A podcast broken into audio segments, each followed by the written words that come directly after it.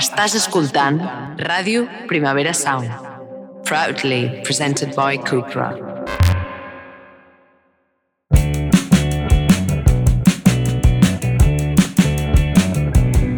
Jo sempre he llegit amb un llapis a la mà. A més, ha de ser sí o sí un llapis perquè és que si no em poso molt nerviosa. O sigui, no pot ser un boli o un subratllador, no em serveix. I jo crec que és perquè la meva mare, que és filòloga, va ser qui em va ensenyar a estimar la lectura i ella sempre m'ha dit tota la vida que amb un llapis a la mà doncs es fa com una mena de lectura activa i que la teva actitud com a lectora és diferent que no pas si vas sense llapis. No sé si és veritat o no, suposo que sí, jo la meva mare me la crec, però el cas és que també eh, li faig cas i, i llavors llegeixo un llapis. I és veritat que tinc amics, amics lectors que són del club de deixar els llibres intactes, de tractar-los com una cosa delicada, de no doblegar-los gaire, que no es noti gaire que per aquell llibre hi ha passat una persona. I a mi m'agrada tot el contrari, no? M'agrada viure'ls, m'agrada portar-los amunt i avall, m'agrada deixar-hi la meva empremta i m'agrada subratllar-los moltíssim i si m'hi paro a pensar tampoc tinc clar quin és el criteri que faig servir a l'hora de subratllar un llibre, perquè de vegades són frases que m'han transmès alguna cosa concreta, no té per què ser bona, pot ser una cosa que senzillament ha activat alguna cosa dins de mi, o frases que m'han emocionat, o perquè he pensat, uau, que ben escrit que està això. I sí que és veritat que no subratllo mai amb la intenció de rellegir això d'aquí un temps, però també és veritat que quan recupero una lectura de fa anys i veig que una versió antiga de mi va subratllar segons què, de seguida em teletransporto en aquell moment concret, a aquella època, les emocions que em corrien pel cos aleshores, i la veritat és que m'agrada. Llavors, per la mateixa regla de 3, cada cop que deixo un llibre subratllat, hi ha un punt que em fa com vergonyeta i una mica de cringe que algú altre em vegi les costures d'aleshores.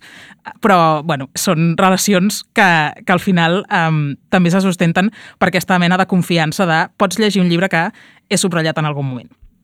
Hi ha moltes maneres, jo crec, d'afrontar-se a un llibre i de relacionar-s'hi, tant del llibre com a objecte, com del llibre com a porta d'entrada a tot un món que pot ser tan extens en realitat com nosaltres vulguem.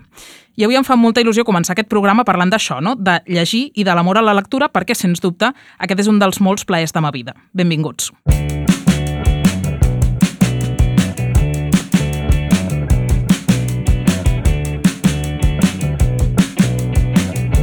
Plaers de ma vida, amb Paula Carreras. Míriam Cano, què tal? Com estàs? Benvinguda. Bé, ostres, em feies pensar en una, en una pintada que fa molt de temps vaig penjar al meu Instagram, que em semblava molt bonica, que deia alguna cosa així com et donaré tot allò que he subratllat als llibres, no? Veus? És que clar... I em semblava és, com una mena de declaració d'amor increïble, no? Tot allò que tu ets és tot allò que també has subratllat. Jo sóc molt de subratllar, també. Ara, jo crec que des que utilitzo els llibres també per fer classes, també eh, combino pòstits amb, amb subratllats i, i tot plegat. Però clar, clar. sí, sí, és tu ets tot el de les que tu meves, ets. eh? O sigui, tu Mm, subratlles tant. i, i maltractes en el millor sentit Sí. de la paraula els llibres, no? Sempre en llapis, mai en boli. També, és a dir, eh? A mi Això em sí que passa, tinc molta sí. mania. No... Sí. Guixar un llibre amb boli, si no és que...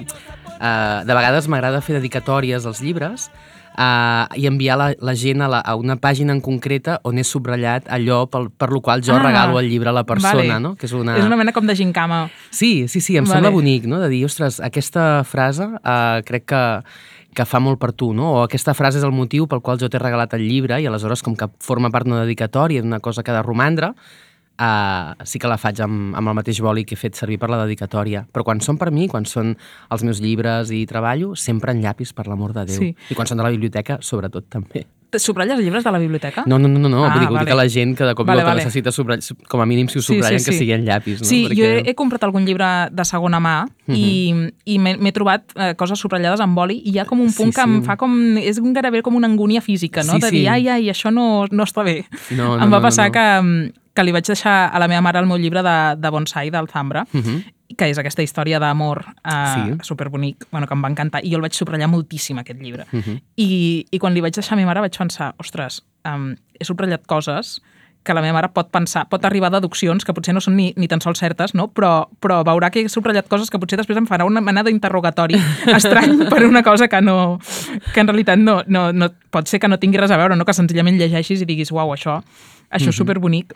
Um, Sí, sí, totalment. No ara pensava no? que seria bonic també fer una, una lectura subratllada, una mica com a la història interminable, no? que és de dos colors, doncs donar un llapis de color verd a algú i un llapis de color eh, blau a algú altre i, no? I, i anar alternant els subratllats i veure què ens surt d'allò, no? què subratllen uns i altres. Mira, ara estava pensant, amb això que has dit dels colors, que hi ha un artista que es diu Anna Roura, que és una noia amb la que jo vaig treballar fa molts anys i que és un amor de persona, que um, fa coses sempre com molt conceptuals i va fer un projecte, és que no, no vull dir-ho malament, eh, però crec que va agafar tota la gent que viu a la plaça del Diamant de Gràcia, els hi va donar un exemplar de la plaça del Diamant de la Rodoreda i els hi va fer llegir el llibre subratllant-lo, el que ells creguessin que, bueno, que, el, que, el que volguessin. Vull dir que no, no hi havia cap premissa més enllà d'això, no?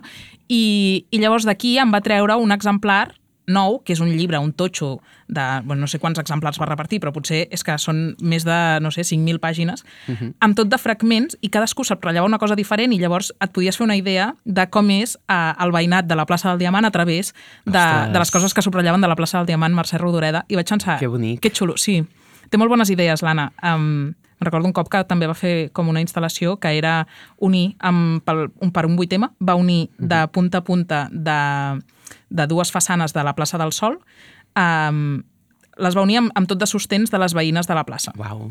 I una mica com la idea de totes les veïnes unides. A mi em flipa um, la gent que té aquestes idees, sí, no? És, és com, sí. ostres! Uh, sí, sí. Jo no, no. Vull dir, les, les veig i dic, té tot el sentit del món, però jo tinc altres idees però al·lucino amb la creativitat, no? de, amb, amb la narrativitat d'això, sí. perquè hi ha, un, hi ha un relat al darrere. No? De... Sí, a mi a vegades m'entra com aquesta enveja de dir, enveja sana, eh? però, mm -hmm. uau, quina, o sigui, m'hagués encantat que això se m'hagués acudit a mi, no? de dir, aquesta idea que és boníssima, ha sortit d'un cap, vull dir que en el fons jo també tinc un cap i tinc un cervell sí. que pensa, no? Però per què no ho he pensat jo? Em passa també amb les cançons de dir, mm -hmm. aquesta cançó és boníssima, mm, per què no quina enveja, saps? Sí, sí. Escolta'm una cosa, Total, que digues. podríem estar aquí xerrant hores, de, però m'agradaria presentar-te una mica mm -hmm. bé. I dir que mm, tu seràs una de les veus que sonaran habitualment en aquest programa, cosa que em fa moltíssima il·lusió. Sí, a mi...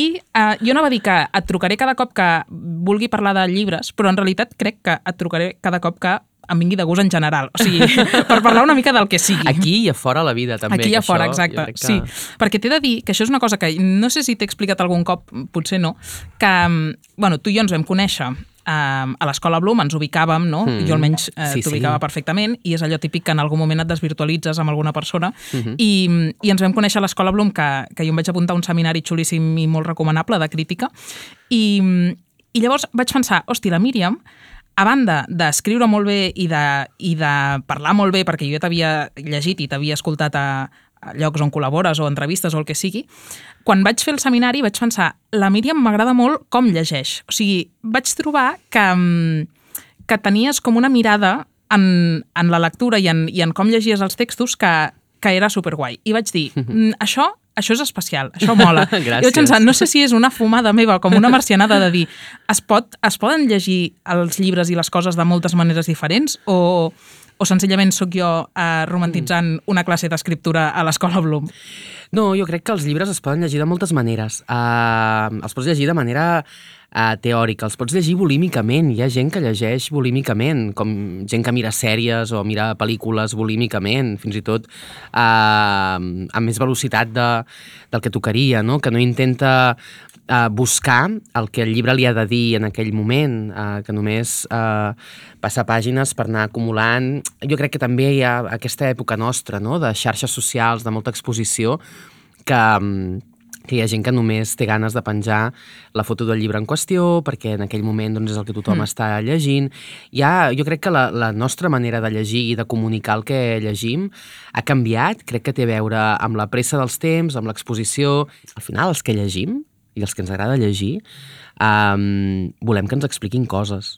Uh, històries, uh, teories, uh, visions del món. No? Llegir és una manera d'eixamplar uh, mons, de dir, ostres, ara tal persona m'explicarà uh, com veu ella uh, això, no? O aquest s'inventarà un món per explicar-me una altra cosa. I llavors, al final, jo crec que si t'agrada que t'expliquin històries d'una manera determinada, que no, no sigui no, uh, audiovisual, que no sigui el cinema, que no sigui els llibres, és que clar, des de fa segles, mil·lennis, no? Quasi, no? Sí.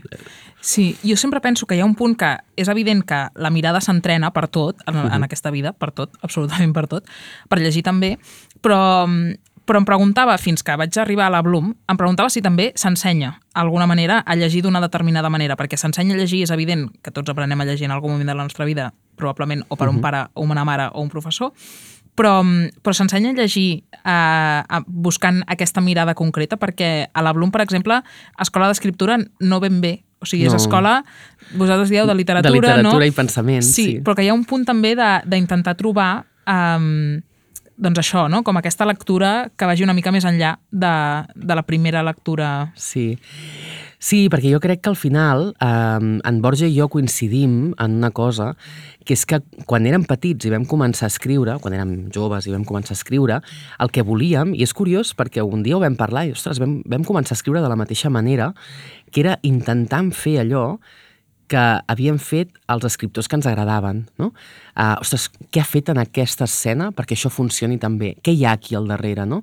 Vam començar a escriure llegint molt, intentant veure què hi havia darrere d'aquells mecanismes, perquè la literatura és un artifici, no? és, és un artefacte, i llavors has d'anar veient com està muntat allò, no? llavors desmuntar-ho i tornar-ho a, a muntar una mica per imitació. Llavors jo crec que a l'escola el que intentem fer és precisament això, donar eines als alumnes perquè intentin arribar a aquest nivell de, de lectura, no? Quan al curs, per exemple, parlàvem de la Didion, de com ella munta uh, tot el- tot l'àlbum blanc, amb la taca de vi del seu vestit que li, que li evoca, no? que li vessa a sobre en Roman uh, Polanski, quan ella més tard està um, seguint no? el judici dels qui han matat la dona de Roman Polanski, com comença a lligar això, jo crec que aquests nivells de, de lectura són, són importants i són interessants a l'hora de, de llegir.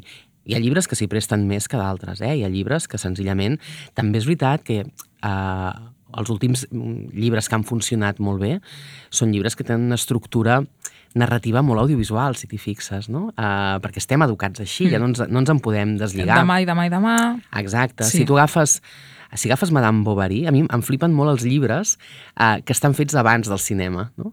Perquè, clar, havien d'explicar les coses d'una determinada manera. Els llibres d'ara mm, ja d'alguna manera assumeixen que nosaltres som lectors audiovisuals, que ens hem educat i tenim el Sí. cervell entrenat així. Pot explicar històries i tothom té el, el dret i la, no? I, i la capacitat de, de ser escoltat, encara que de vegades eh, culturalment, socialment, políticament diguin que tu tens més veu que un altre, no? Però d'entrada tots naixem amb aquesta capacitat i d'una manera o d'una altra l'acabem desenvolupant, no? I això és increïble. Sí. Tu has estat a Grècia, oi, aquest estiu? Sí? I mm, no és el primer cop que hi anaves. No, és el tercer any que hi vaig seguit, sí. És que ara pensava que a Grècia també són grans explicadors d'històries. Vull dir que, que hi ha aquesta, mm, com aquesta tradició gairebé mediterrània, no et diria, de, mm, Sí, com de la comunicació aquesta superafusiva, com molt apassionada. Llavors, jo et volia proposar, abans de- d'acabar, perquè realment és que jo podria estar hores a parlar, parlant aquí amb tu, i, i en realitat quan, quan feia el seminari pensava mm, que no calli mai, que vagi parlant, que no calli mai. avui, ostres, quin banyet de masses, eh? El Sí, primer sí. dia. Sí, La sí, sí. No, ja la està, no? vegada. Ja està, ja està. Ja La està propera tot vegada dit. ja portarem Sí. material. Però mm, et volia proposar, aviam si em vols acompanyar una estoneta a l'antiga Grècia. I tant, sempre Sí? l'antiga Grècia és the place to be. Exacte. doncs som-hi.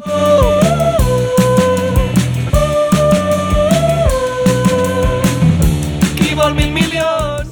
Júlia Molins i Moja Masian. Què tal, com esteu? Molt bé. Mm, molt bé. Cansats? Sí. Venim de fer un passe?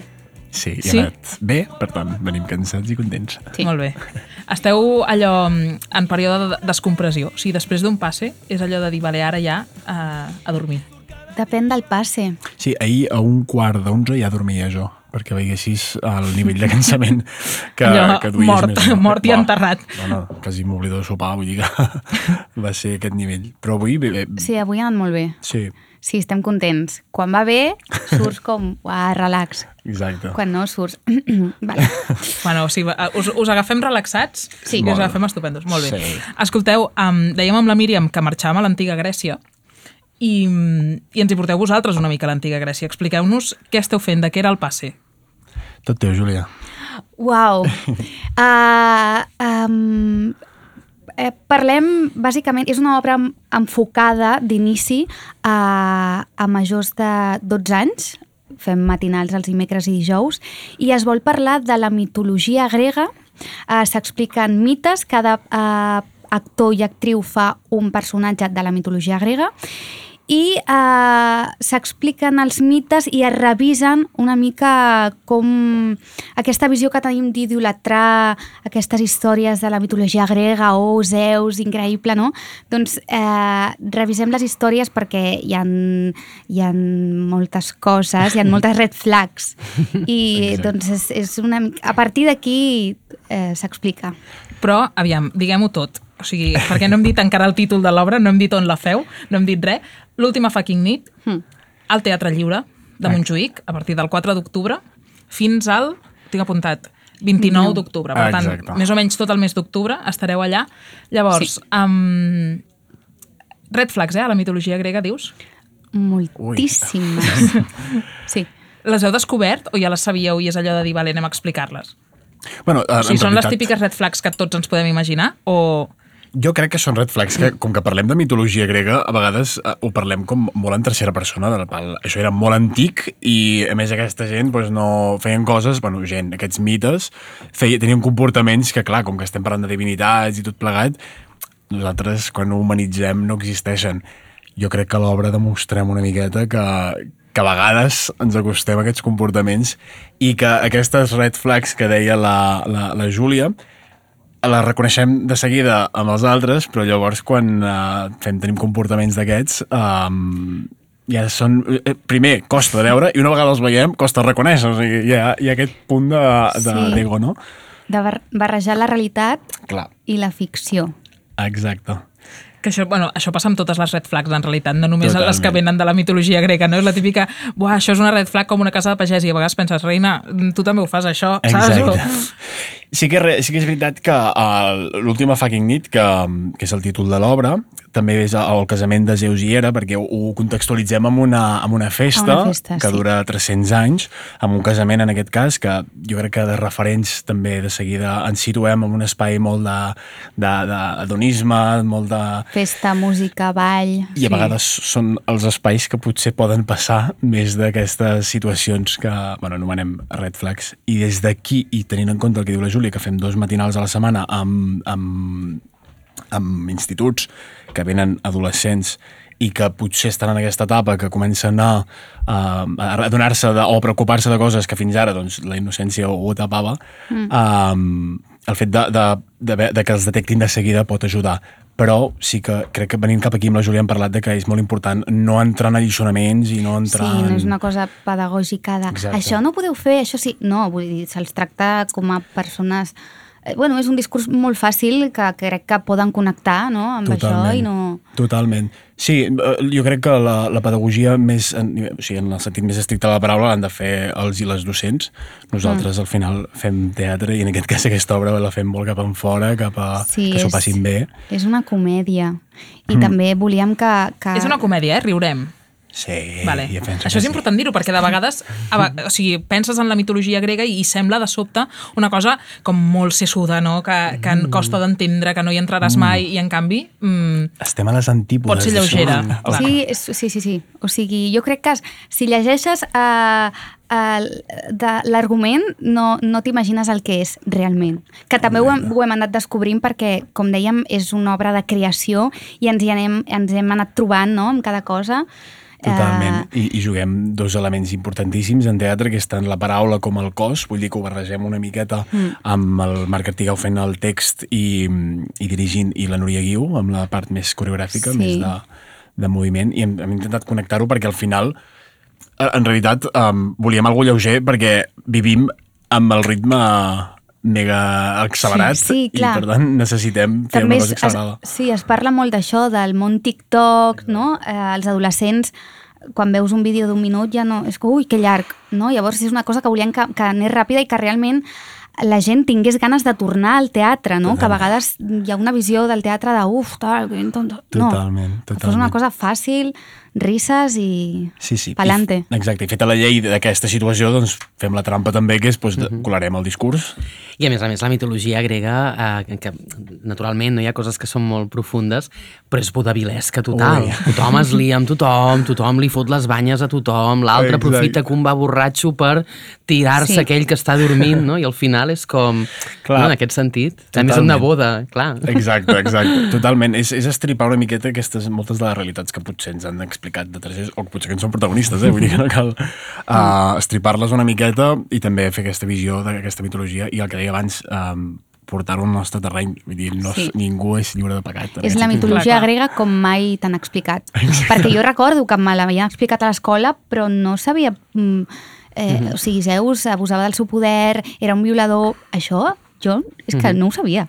Sí, sí, Algun dia podríem parlar d'això, de què Bé, hi, s'explica què no. hi ha un llibre de, de l'Stephen Fry que es diu Mites Sí, ens- i un altre que es sí. diu Herois, no? Sí, ens hem llegit, el Mites. Que clar, el Mites jo crec que ho agafa des d'aquest lloc també, no? Doncs ve molt d'aquí, el Marc Artigau s'ha basat molt Mhm. en aquest llibre. Exacte. que de fet, que hi hagi el Marc Artigau al text i a la direcció i que hi hagi la Núria Guiu també dirigint el cotarro de moviment, diguéssim, són dues apostes bastant segures en el sentit d'apropar la- l'obra i la història a tot tipus de públic, no? perquè, perquè de vegades eh, és això, no? que tens com alguns noms de dir, ostres, el que faci el Marc Artigau m'agradarà. Jo, a mi això em passa amb el Marc, de dir, ostres, normalment el, tot el que toca el Marc té alguna cosa que penso, vale, som-hi cap allà.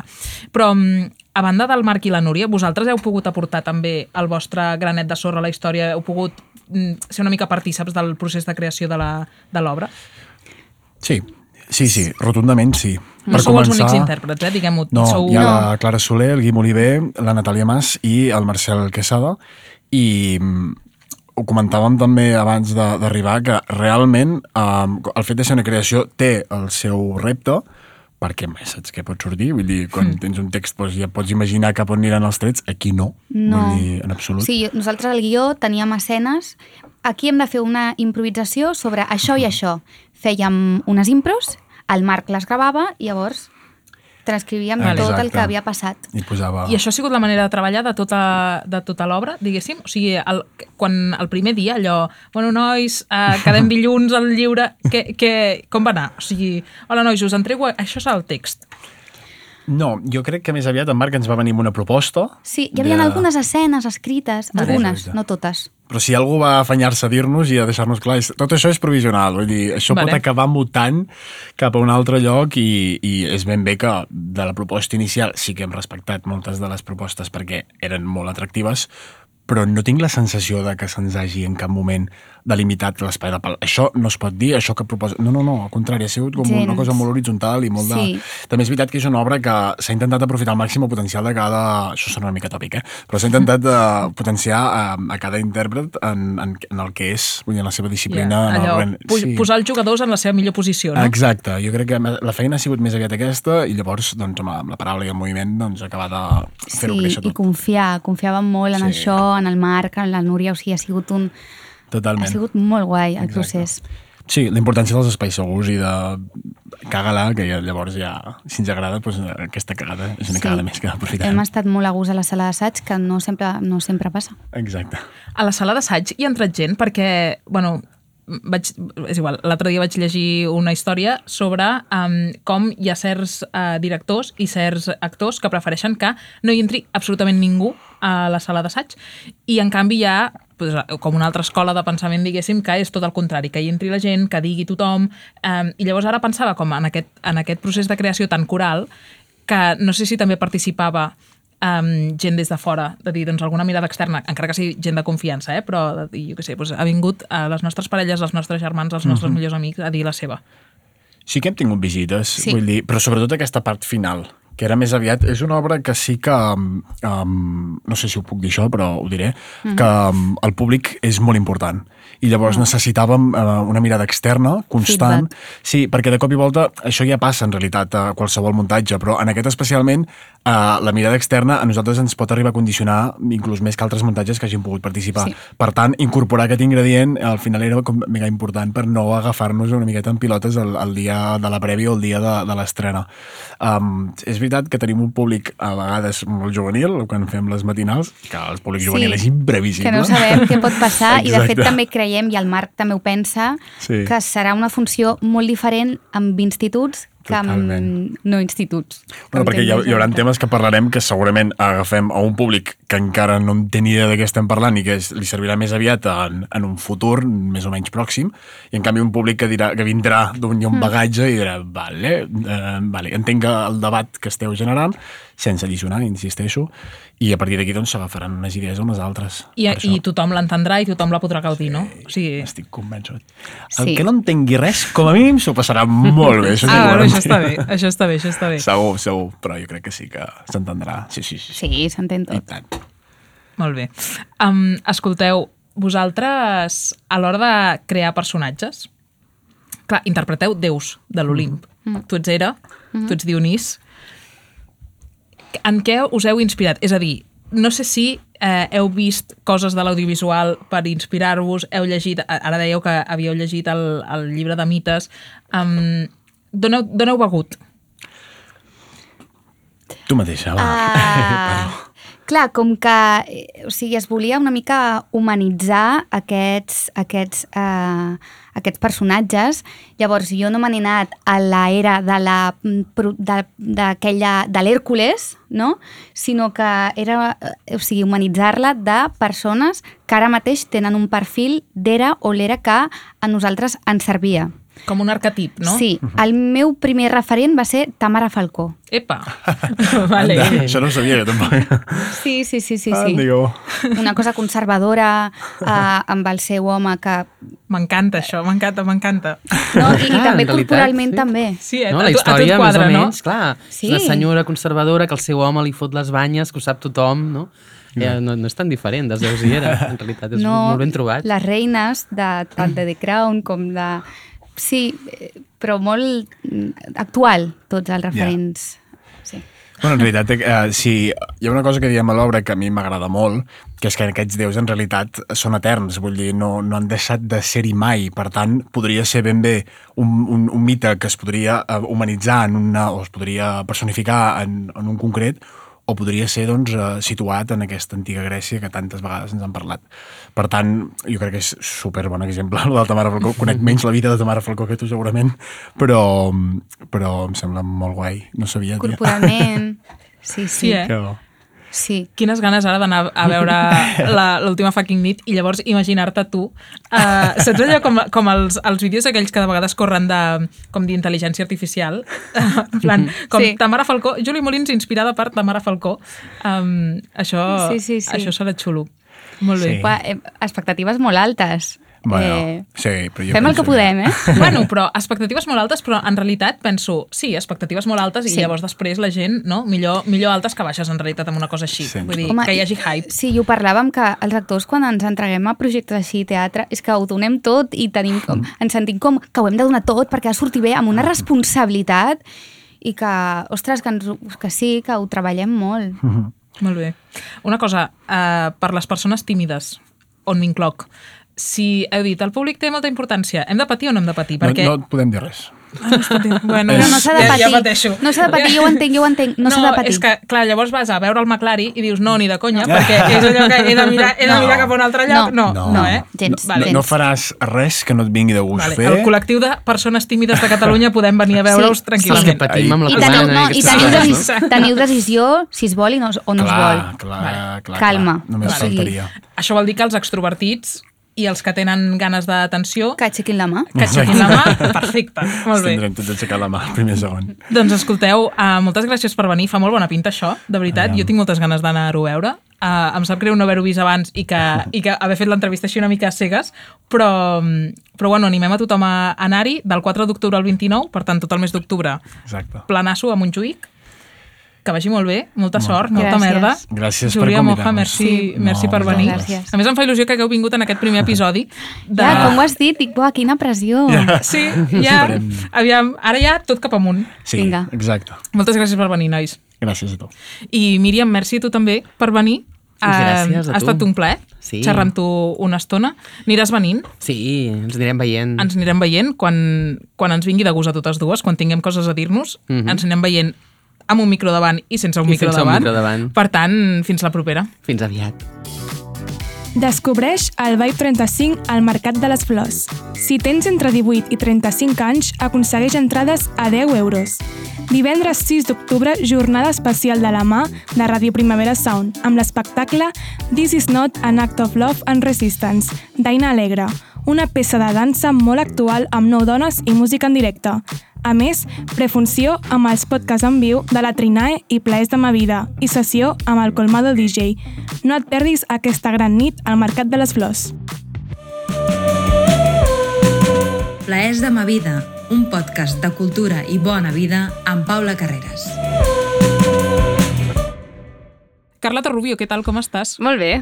Molt contenta, no suposo, d'estar aquí parlant de llibres i envoltada de llibres, que sempre és com un plaer estar com envoltada dels llibres com a objecte. I tant, fa caliu. Sí.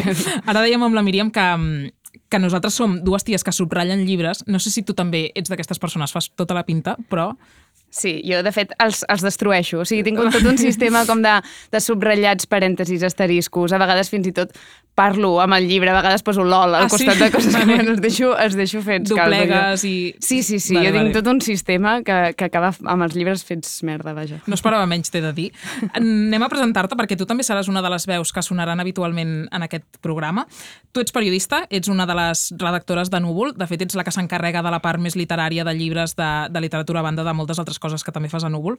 Entre altres, una cosa que m'encanta, que és lo de la llibreria, que vas eh, xafardejant a casa de gent les seves llibreries, que això mola molt.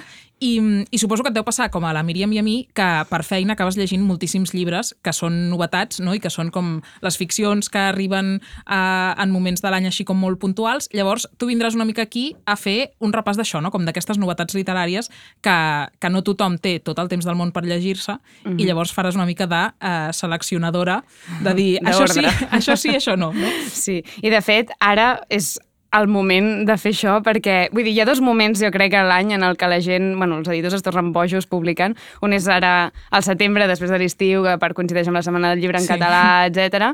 I l'altre és en el pre-Sant Jordi. Llavors ara venim de, de moment de, de moltíssima, moltíssima publicació. hi ha teca, eh? Ara hi ha teca, sí. Vale. Llavors, um, per entrar una mica en matèria, si vols, um, jo mirant una mica, intentant fer una mica una panoràmica del que s'ha publicat ara al setembre, a mi m'ha semblat detectar que hi ha molts llibres nous, de, molts reculls de contes, que és una cosa que m'ha semblat curiosa, perquè en realitat no és un gènere ni molt, ni molt reconegut en els, en els premis, ni no sé si molt llegit, o sigui, la novel·la té com molt més pes en el nostre imaginari, no? Tu, tu llegeixes molts reculls de contes? No gaires, i he de dir que era un- com una mena de gènere que jo no és que menyspreés, perquè, perquè no, però sí que és veritat que el tenia allà com oblidat de dir, pues això no... Vull dir que, que no el tenia com gaire a l'abast de dir, vale, pues ara llegiré un recull de contes. I quan la Irene Pujades va guanyar el Premi Documenta amb els Desperfectes, mm. que em va encantar, vaig pensar, mm. això és brutal, i recordo que un cop parlant amb ella em va dir, és que és un gènere que s'ha de reivindicar perquè és molt complex i sembla que sigui com, ah, el pas previ a fer una novel·la, no? Eh, provo i faig contes. I no, no, Total. vull dir que, que hi ha com un punt de, de reivindicar el conte i, i no és una cosa que tingui com per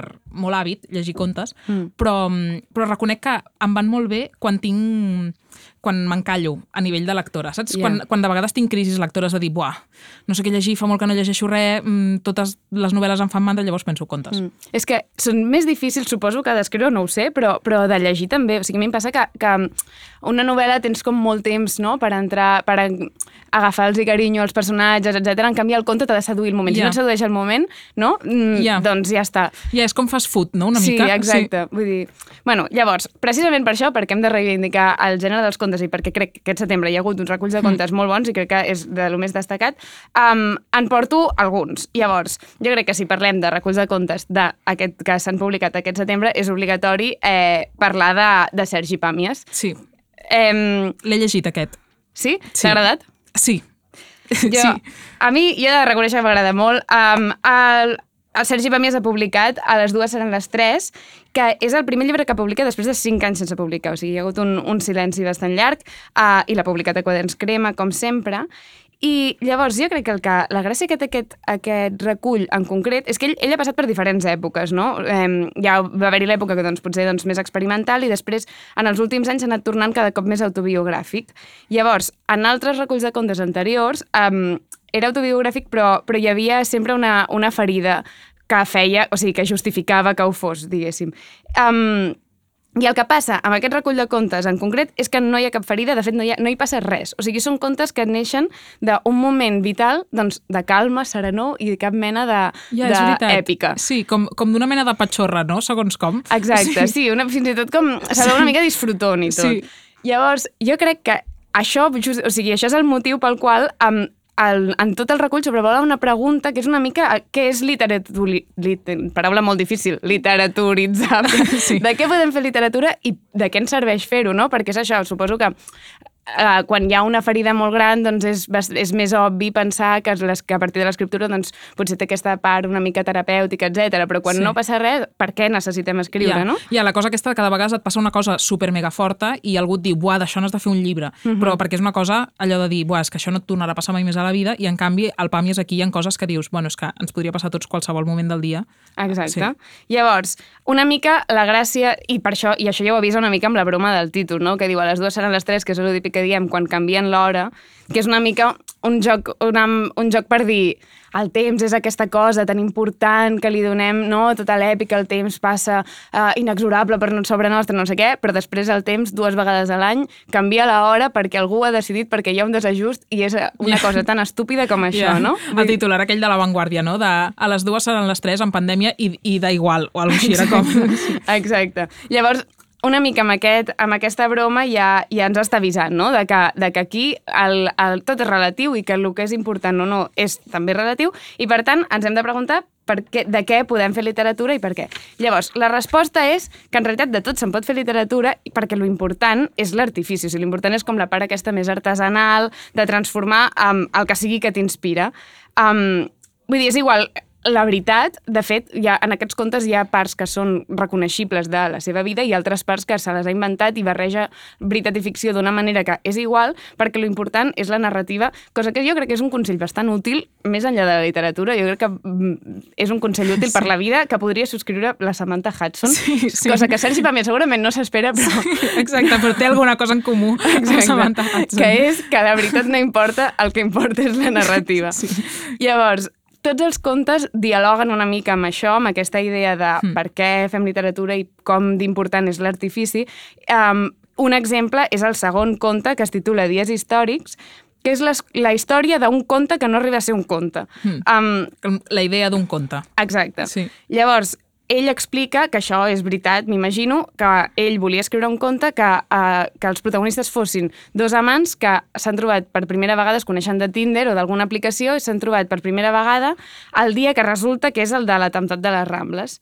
Um, dos amants homes especifica que volia que fossin dos amants homes. Llavors fa tota la investigació de... Perquè, clar, ell va amb el típic mòbil Nokia totxo, sí, vull dir... sí, ell diu com, no tinc ni idea de com funciona Tinder, necessito investigar, no? Exacte, li pregunta al fill, Sí. fa tota aquesta investigació de, doncs, perquè que el seu conte doncs, sigui una mica sigui verosímil, no? I després, quan ja, quan ja té tot això bastant avançat, resulta que el fill li diu que la cançó Jueves, de l'Oreja de Van Gogh, fa una cosa semblant amb l'atemptat de Madrid. Jo he de dir que vaig llegir aquest conte i vaig pensar uh, crec que és el millor que m'ha passat a la vida que Sergi Pàmies citi l'oreja de Van Gogh en un llibre de quaderns. cre- O sigui, vaig pensar que havia tot. O sigui, que és com alguna cosa es va posar en ordre en l'univers. Exacte, moltes coses Sí, que estan sí, bé juntes. molts astres alineats, Falta la. Samantha Hudson. tot. Sí, doncs, um, doncs llavors quan descobreix això, que jo m'imagino que li perd un... O sigui, que no li té gaire respecte ni a Jueves ni a Oreja de Boca, però nosaltres sí que li tenim. Exacte. doncs, doncs se sent, jo crec, una mica ridícul, no?, amb, amb, la seu, amb el seu projecte de conte i el deixa estar. Llavors, en aquí hi ha la cita que jo crec que mm, resumeix... Hi ha moltíssimes d'aquestes cites que podria haver utilitzat per resumir doncs, aquesta idea que estem dient de l'important és l'artifici. Però aquí diu... Um, que conclou que havia de, cito, mantenir-se al marge de l'intent definitivament demagògic de posar la realitat al servei de la ficció en comptes de posar la ficció al servei de la realitat. Llavors, jo crec que aquesta ide- idea és la clau. O sigui, que no... I, de fet, jo crec que és molt interessant just ara en un moment en el que estem que hi ha um, avalanges de llibres doncs, d'autoficció, de memòries, literatura del jo, assajos però personals, etc. Vull dir que ara és un gènere que, que es publica molt i que consumim molt, i de fet a mi m'agrada, eh? vull dir que no hi tinc absolutament res en contra. Bueno, ara, bueno, em surt una mica guió, eh? però no et dona la sensació que de vegades tot el que no sigui autoficció gairebé que ja no cola? Ja, O sigui, que hi ha aquest punt de que, de que estem tan aquí Mm. que, que si hi ha alguna cosa que es, que es, es nota clarament que està molt ficcionada, dius, Mhm. bueno, m'estàs explicant una història, ok. Sí, sí, sí, sí. Però ja, això, la contrapartida d'això és que a vegades sembla que la literatura, com més descarnada sigui, com més, entre cometes, sincera sigui, eh, millor. Que això tampoc és veritat, Ja, perquè al final, ja. vull dir, que, un, que, tu, que tu detectis que una persona està sent molt honesta i t'està explicant amb, amb pèls i senyals doncs, mm, totes les persones que s'ha fullat en l'últim mes, no ho fa bo si no hi ha aquesta part d'artifici que el Sergi Clar. Pamís està defensant Sí, tant. sí, totalment. Llavors, per això crec que és un, un recull de contes molt interessant eh, eh, perquè defensa molt bé eh, aquesta idea de, de l'artifici. I, I a part d'això, també es pregunta molt per què, no? O sigui, hem dit què és literaturitzable i què no, i ho respon amb això, però eh, també hi ha la part de la idea doncs, de, la, de la utilitat de, de, de la narrativa breu. De fet, l'últim conte és que no, no vull explicar-ho molt perquè és l'últim, si està posat l'últim és per algun motiu, Ja. però, però parla una mica com de, dels recursos de la narrativa breu, no? O sigui, de, del fet d'escriure, jo crec que també podem fer-lo servir per llegir, eh, és una caixa d'eines per entendre les coses. Llavors hi ha aquesta part, doncs, de, de... Hi ha la part de joc, però també hi ha la part, doncs, de... De, de fet, ell diu en no sé quin conte que si sap com acabarà, si té tot l'esquema mental a priori, ja ni s'hi posa, perquè llavors no té res a descobrir mentre l'escriu. Ja, com això que ja s'ha avorrit abans de posar-se a escriure, no? Mhm, Sí, sí. Exacte. Llavors, a mi m'agrada molt per això i també m'agrada molt per, pel control, que és una cosa que és característica seva i que porta tota la vida amb, doncs, sent molt, molt rígid en aquest sentit. O sigui, mai, mai eh, es deixa caure doncs, ni en el senti- sentimentalisme, ni en el moralisme, ni en l'autocompassió. O sigui, sempre tot el que explica... Però això no vol dir que sigui ni avorrit ni covard ni res semblant, però sempre hi ha aquesta mesura i aquest odiar tot el que s'acosti a ser èpic o a que sigui doncs, alliçonar de, de qualsevol manera doncs, així grandiloquent, no?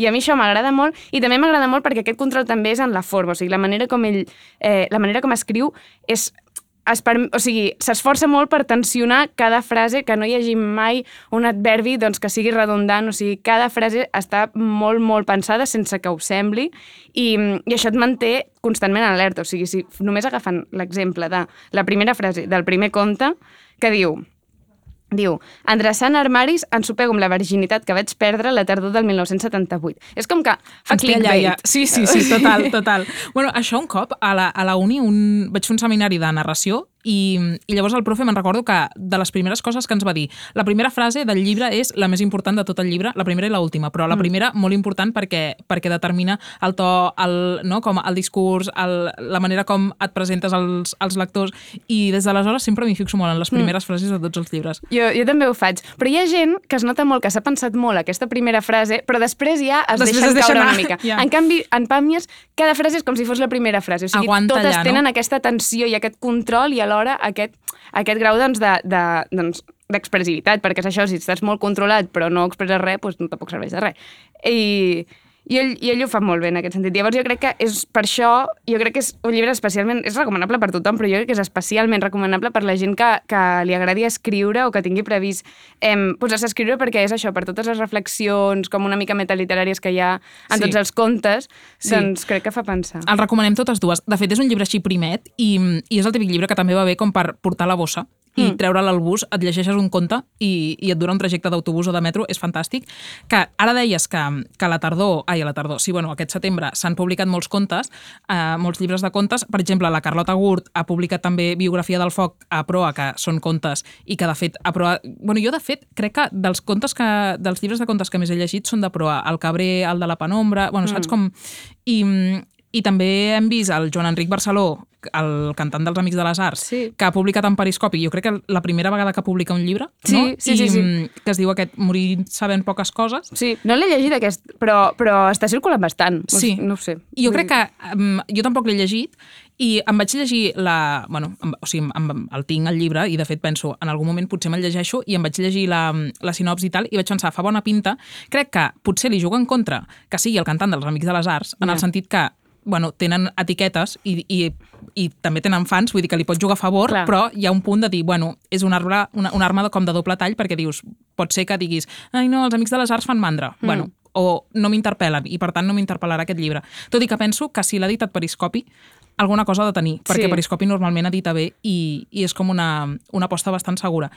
I, I parlant de contes, hi ha una cosa que mm, has portat que m'interessa especialment perquè, clar, tant el Sergi Pàmies com la Carlota Gurt, com en realitat el Joan Enric Barceló, malgrat no hagi escrit mai cap llibre, també són veus com que ja coneixem molt, no molt consolidades del panorama artístic català, però, però hi, ha altres, hi ha altres formes de conte que, que es publiquen i que donen, donen veu a, a, noves, a noves persones. Bueno, com... Anava a dir, no, donen veu a noves veus, però... ja, paraula, paraula sobreutilitzada sí. quan parlem de literatura, realment. Sí, sí, doncs per, per això que dius, el, el, el segon, la segona recomanació que he portat mm. és el nou número de la revista Branca, que s'acaba de publicar ara fa res. I per qui no ho conegui, um, la revista Blanca és un projecte que van començar la Júlia Bacardit, la Irene Pujades, que de fet eh, té tot sí. el sentit del món tenint en compte Clar. el que has dit abans la Irene Pujades, i la Irene Salvagi l'any 2017, i mm, la idea era fer d'altaveu a nous noms de la literatura catalana i sobretot acollir com més varietat de gèneres o estils, millor. Sigui, jo això t'ho he col·locat en un calaix de parlem de reculls de contes, però en realitat entren contes, entren poemes, entren mm. Mm, llistes de declaracions, o sigui, eh, conceben la literatura en una manera doncs, molt, molt àmplia. I entren també il·lustracions i vinyetes, o sigui... És sí, una com la idea aquesta de, de microdosis, no? una mica de... No, potser no són contes, però sí que són um, textos o, o el que sigui que es pot llegir o consumir um, ràpid, d'alguna manera. Sí. Uh -huh. Llavors, com funciona? Cada any obren una convocatòria que és anònima i posen un tema, però el tema és superampli. O sigui, el, hi ha hagut eh, el ritu, l'herència... O sigui, són coses que te les pots agafar um, com tu vulguis. I llavors la gent s'hi presenta amb textos i il·lustracions, llavors trien un jurat per cadascuna de les dues, de les dues categories i de tot això en publiquen aquesta revista en paper que s'ha de dir que, que està molt ben editada. O sigui, sí. és una revista que fa molta il·lusió de tenir. Ho sí. fa el, el Víctor García Tour Ah, I, vale, és el dissenyador ell. Sí, i, i és preciosa, o sigui que que parlem de noves veus, parlem d'això, de, de, de projecte autogestionat, etc, però és molt professional, vull dir, és, és molt maco. Ja, això està bé també dir-ho i reivindicar-ho, no? Cada vegada sembla que les noves veus, els projectes que mm, es fan amb pocs recursos o que mm, es fan de manera autogestionada, que no hi ha una gran empresa darrere, seran cutres. No, zero cutre, això no, és brutal. No, és preciós. Sí. Llavors, aquest sisè número eh, té la particularitat que ha canviat el nucli dur, o sigui, van, van crear-ho a Bacardí Pujades de Salvagi, però um, han, han traspassat, diguéssim, el seu projecte i ara el nucli dur són la Isat Ambayo, la Noa Nogarol, la Diana Ramuni i la Georgina Sedano, que totes em penso que venen de món o editorial o gràfic, vull dir que són, són, tenen, tenen experiència en el tema. I el tema d'aquest número que s'acaba de publicar ara, que és el sisè, és l'aventura. Llavors, a mi m'ha fet molta gràcia perquè elles mateixes ho expliquen a l'editorial, que ningú s'ha presentat amb històries com de pirates o viatges o aquestes coses. El primer que penses en aventura... Com Robinson, Robinson Crusoe, no? Exacte. Com, sí que no, sinó que tothom ha interpretat el tema buscant l'aventura doncs, en termes petits, no? Vull dir, com, i més aviat quotidians. Llavors, alguns exemples. El, el, hi ha un conte, el de Cesc Iglesias, que és una mena de versió de, de la finestra indiscreta, o sigui, tan poca aventura com que no es mou. Vale, vale. Um, després hi ha una il·lustració, per exemple, de, de l'Eva Blanc que va sobre el moviment d'una pedra, vull dir, també poca sí. um, El conte de Joan Simó va sobre, sobre algú que acaba de tornar de viatge i intenta explicar-ho però no se'n surt, i després um, el de la Glòria Bonet, que fa molt riure, a mi aquest m'ha agradat molt, que és un viatge a, a l'inframont, però té molta conya, així com molt, molt pop, diguéssim. Ja, com cadascú interpretant aventura a la seva manera, no? Exacte. Llavors, bueno, el que hem dit, um, el, la, es nota molt molt també en la tria que han volgut posar, eh, o sigui, que els contes siguin de diferents tipus. O sigui, m'imagino que eh, de, totes les, de tot el que els hi van enviar hi havia molta varietat, llavors em penso que la, que la tria, doncs, ho fa manifest, no? Llavors, a banda de tots aquests temes, doncs, d'aquesta manera d'apropiar-se del tema de l'aventura que, que hem dit, um, hi ha molts contes que fan jocs, hi ha notes a peus de pàgina, hi ha un que és una llista de declaracions a la policia de, de la gent d'un poble que, que ha trobat un tractor al canyar i ja està, llavors el conte és con tota aquesta llista, aquest és boníssim. Um, de, la, de la Mercè Falcó, hi ha un poema de, del Max Codinac, o sigui, el que hem dit, ho hem col·locat en el calaix dels contes, però en realitat eh, hi ha, hi ha una mica varietés. I això mm. es pot comprar a les llibreries, als quioscos, o sigui, perquè és, és revista, però en realitat és com molt literària. Sí, jo sí que ho distribueixen a, a llibreries, no tinc clar quines, però tenen una web i tenen xarxes, es diu Branca, la web és branca.cat, llavors jo crec que si a algú li interessa ho poden buscar allà i segur que troben la, la llista.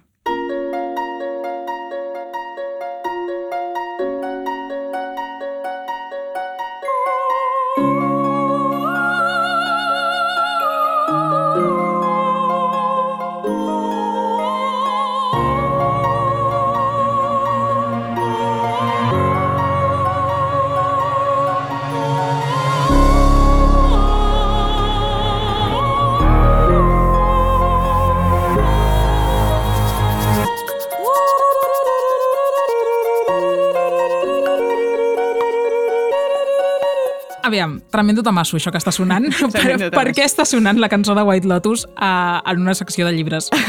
Perquè l'última recomanació que porto avui té a veure amb el món dels creuers i del turisme de luxe, que és el món d'aquesta sèrie que, que ho ha patat Sí. tantíssim. Tu l'has vista? Sí, bueno, tota sencera, increïble, sí. És que soc terrible amb les sèries i he de dir que vaig veure uns quants capítols. Bueno. Jo em vaig enganxar bastant, eh, em va agradar més la segona que la primera, com gairebé a tothom, però és que la segona passa a Sicília i és espectacular. Mhm. Sí.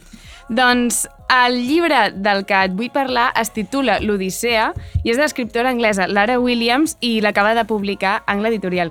I em fa bastanta gràcia perquè el traductor és Albert Pijuan, que fa uns quants anys va publicar Tsunami, també a Angle Editorial, i és una novel·la que també va sobre turisme massiu i tal. Llavors, és com que tot queda a casa, Ja, tot queda molt sí. rodonet i em fa bastanta gràcia. Llavors, he triat aquesta novel·la perquè és molt distret, o sigui, es llegeix en un pim-pam, però també perquè crec que parla d'una tendència que va més enllà de la novel·la, que és una cosa, o sigui, jo crec que va en augment el fet de fixar-se doncs, en, en aquests espais, doncs, una mica no llocs de turisme massiu, de luxe, etc. no? Um, llavors, la protagonista de l'Odissea és una, una dona que té marit, té la feina, té casa, etc, lo típic, però és infeliç i també alcohòlica i ho deixa tot i se'n va a treballar a la WA, que és un creuer de luxe. Llavors, em, viu allà perquè és un creuer, vaja. Sí. és el que té. Sí. Llavors, la novel·la s'acosta una mica doncs, a la distopia perquè el funcionament intern del creuer és una embogeria. O sigui, tots els treballadors van monitoritzats amb una tablet, llavors hi ha un cap del vaixell que, que els fa fer coses cada cop més estranyes amb, amb tota aquesta lògica de ser la millor versió de si mateixos, no? I és un, un senyor que quan apareix doncs, es fa matxa i parla del principi del wabi-sabi, que diu que és, és un principi que diu que tot prové del no-res i va cap al no-res, o sigui, explota els seus treballadors i els fa fer coses bojíssimes, però sota aquesta retòrica doncs, una mica mística i copiada de la tradició asiàtica. Llavors, tot això eh, és una sàtira bastant evident doncs, de, de tota aquesta retòrica de, de, ai, de, de superació que associem al món de, del treball, no? Sí, i a més aquest llibre també fa una mica l'efecte de, uh, literalment, et transporta a un creuer, mm. encara que no hi hagis anat mai. Jo, per exemple, jo no he fet mai cap creuer, o sigui, no, no és un tipus de viatge que ni que hagi fet ni que No, vulgui fer mai, no, no m'atrau gens, en realitat, però penso, uh, és com si l'estigués vivint. O sigui, sí. És sí, molt sí. fort. És que, de fet, jo crec que és de lo millor que té. O sigui, perquè la, la, aquesta escriptora... Jo no n'havia llegit res abans.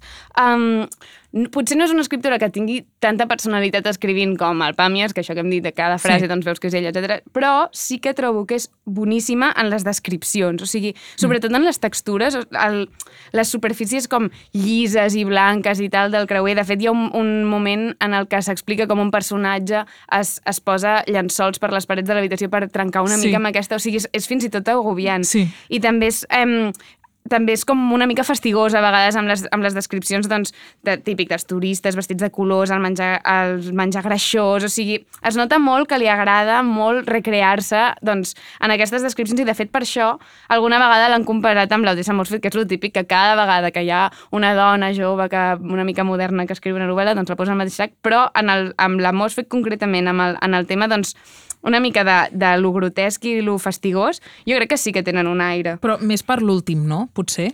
Sí, De, o sigui, perquè el, de, el del meu any de repòs i relaxació és com un altre rotllo. O sigui, jo quan, quan m'ho vas dir vaig pensar, sí, alhora... Mm, Però sí que és, però ja li agrada l'Òscar Uset. En el llibre, Ja. el del repòs i la relaxació, també tenia aquest punt... a mesura que la noia passa dies a casa i tal... Sí, broteja. Sí, Tot, sí, sí, sí. A la Mosfet li encanta brotejar, Sí, i és una sí, cosa que... sí. Sí. A l'últim, a la bona realment, brotejava uns nivells estratosfèrics, però... Sí. Però bueno, tot això, és això, hi ha, hi ha, una, hi ha la lectura evident, no?, de, que és tot, doncs, una sàtira per fixar-se doncs, en, el, en el, la cultura del treball, la solitud eh, radical, no? doncs tota aquesta, aquesta, mm, aquest, doncs, això que ens obsessiona cada cop més perquè cada cop doncs, eh, és, més, és més descarat. Llavors, um, per escriure aquesta novel·la es va inspirar en, en un assaig de, del Foster Wallace, que recomano moltíssim, és molt bo, que, és, eh, que es titula Una cosa teòricament divertida que no tornaré a fer, i era un encàrrec eh, periodístic que o sigui, el van contractar per anar a un creuer i, i explicar el que hi passava. Que de fet en català es pot llegir a Periscopi, aquest, sí. perquè el va, van fer com un recull, el de He ballat breument la conga. Uh -huh. És molt guai. Sí, i, la, i no se n'amaga, eh, la Lara Williams, que s'ha inspirat... Que Bueno, és que clarament, sí, sí. Sí, sí, sí. De fet, ella, he llegit un article que diu que se sap unes quantes frases, de les, de les primeres frases de, de l'assaig de Foster Wallace que se les sap de memòria, o sigui que, que es nota molt que ha agafat això com a inspiració, però ella no està intentant fer cap mena de crònica, sinó que agafa això i fa ficció a partir de doncs, totes aquestes descripcions. Llavors, és el que hem dit, la novel·la jo crec que és distreta i, i, i és interessant, però, a part, crec que és és, forma part d'una cosa més gran, no? I que cada cop hi ha més ficcions que es fixen doncs, en aquesta caiguda del, del somni del turisme. Hem, hem sentit la música de White Lotus, fa poc es va estrenar el, el Triangle de la Tristesa, no? O sigui, crec que és un sí. tema que està cada cop més de moda. I llavors, jo crec que ho està d'una banda perquè és com una manera molt visual, el que hem dit, de totes les descripcions que permet i tal, de de parlar doncs, de la cultura del treball i la cultura boja del Gaudi també, no? com aquesta mena de, de equilibri boig que cada vegada fem, doncs com... De fet, en aquesta, en aquesta novel·la... Eh, arriba un moment que tothom està fugint d'alguna cosa. Els turistes estan fugint amb, a través del turisme i els treballadors estan fugint a través doncs, d'aquesta doncs, cosa de la superació personal i el treball, però al final tothom està com, té aquest punt una mica com nihilista tot plegat, saps? Sí, és que hi ha com una tendència ara de, de caricaturitzar el luxe, no? I de dir això és ridícul en el fons i és una cosa com molt aspiracional, no? De dir tots volem uh, tenir una millor vida, més qualitat de vida, més tal, però quan, quan et passes de rosca uh mhm. -huh. arriba a ser pues això, no? com, com molt ridícul i fins i tot grotesc. Exacte. Mm. Jo crec que està cada cop més de moda per això i també està cada cop més de moda per, per la cosa dels llocs. O sigui, en aquesta novel·la, de fet, va alternant els capítols que passen al creuer amb els capítols en què la, la protagonista té permís de terra, llavors potser està potser 24 hores en un lloc random amb, amb un port turístic i el que fa allà és mm, deixar-se anar, emborratxar-se, passa un dia horrorós i llavors torna una altra vegada. Llavors, en els moments, també en aquests, eh, en aquests permisos de terra fa moltes descripcions doncs, d'aquests doncs, llocs que clar, la, la vida, o sigui, la filosofia del creuer va impregnant una mica doncs, els llocs on, on atraca, no? I llavors jo crec que hi ha aquesta cosa, doncs, potser una mica existencialista, com que, que és del que parla molt el Foster Wallace, doncs, de, de com el turisme va fent que, um, que els llocs perdin doncs, la identitat i la cultura, no? Llavors, que, com que la identitat i la cultura expliquen qui som, en el moment en el que perdem això, doncs la gent es queda com una mica doncs, a la deriva. De fet, el llibre es titula L'Odissea. Vull dir, sí. una mica la, la, la broma.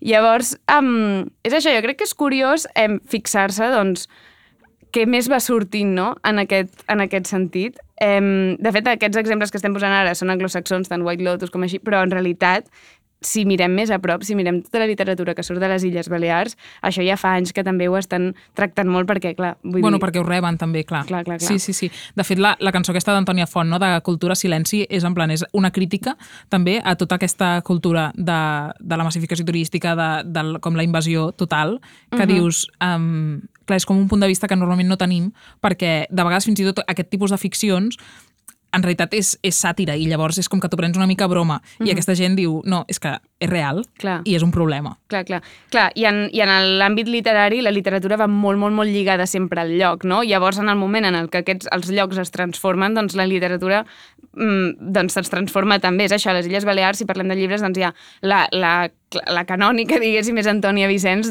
però, però mm. després tota la gent més jove que està escrivint ara a les Balears, com l'Aina Fullana, que va, que, que va debutar ara fa poc, eh, també ho tracten, potser o directament o indirectament, però sempre forma part doncs, d'allò que escriuen i jo crec que és interessant. També és interessant, o sigui, ara estem a Barcelona amb, per veure què fan els escriptors de Barcelona, perquè crec que aquí no ha arribat tantíssim com a, com a això, com a Mallorca o altres llocs doncs, on és més evident.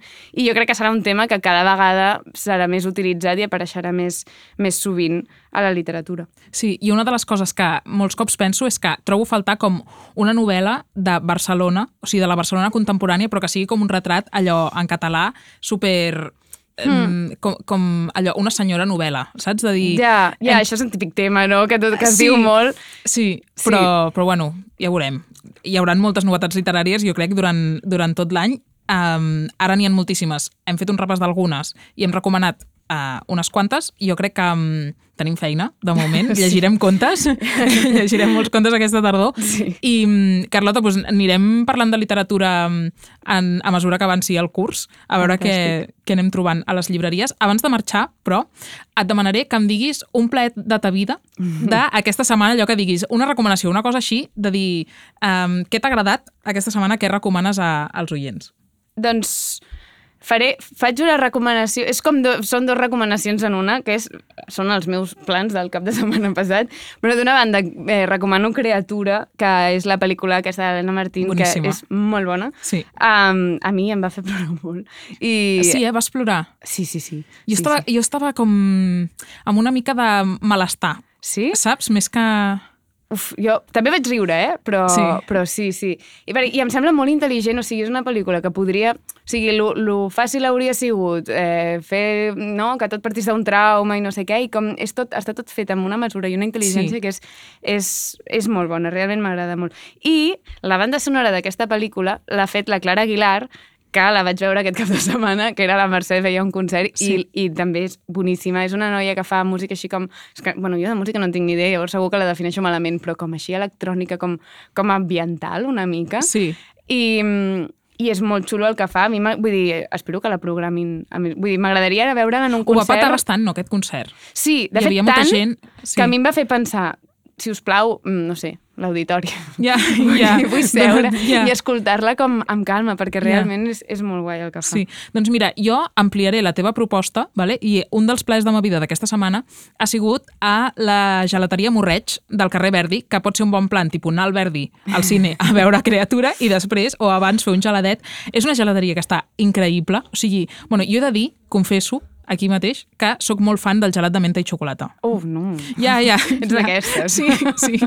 Sí, soc d'aquestes. M'encanta, em torna profundament boja i llavors hi ha un problema que normalment són verd fosforito, aquests gelats, Sí. i tiren molt enrere. Sí, jo és que sóc una mica clàssica, crec. Sí, dir, jo també soc, les jo soc, soc clàssica, però llavors tinc aquest, com, aquest píxel mal calibrat de la tele que dius, a aquesta noia li agrada el gelat de menta i xoco? Sí. I, i el d'aquesta gelateria està increïble. És un gelat de color blanc amb trossets de menta, ai, de, de xocolata, increïble. Molt bé. Llavors, bon plan, Plan complet. eh, creatura, creatura i, i un gelat al morreig. Carlota, moltes gràcies per venir. Estic No, molt no, contenta moltes de, de que t'hagis deixat enredar per parlar de llibres aquí en aquest programa. O sigui que ens anirem veient. Fins Molt la bé. propera. Fins la propera.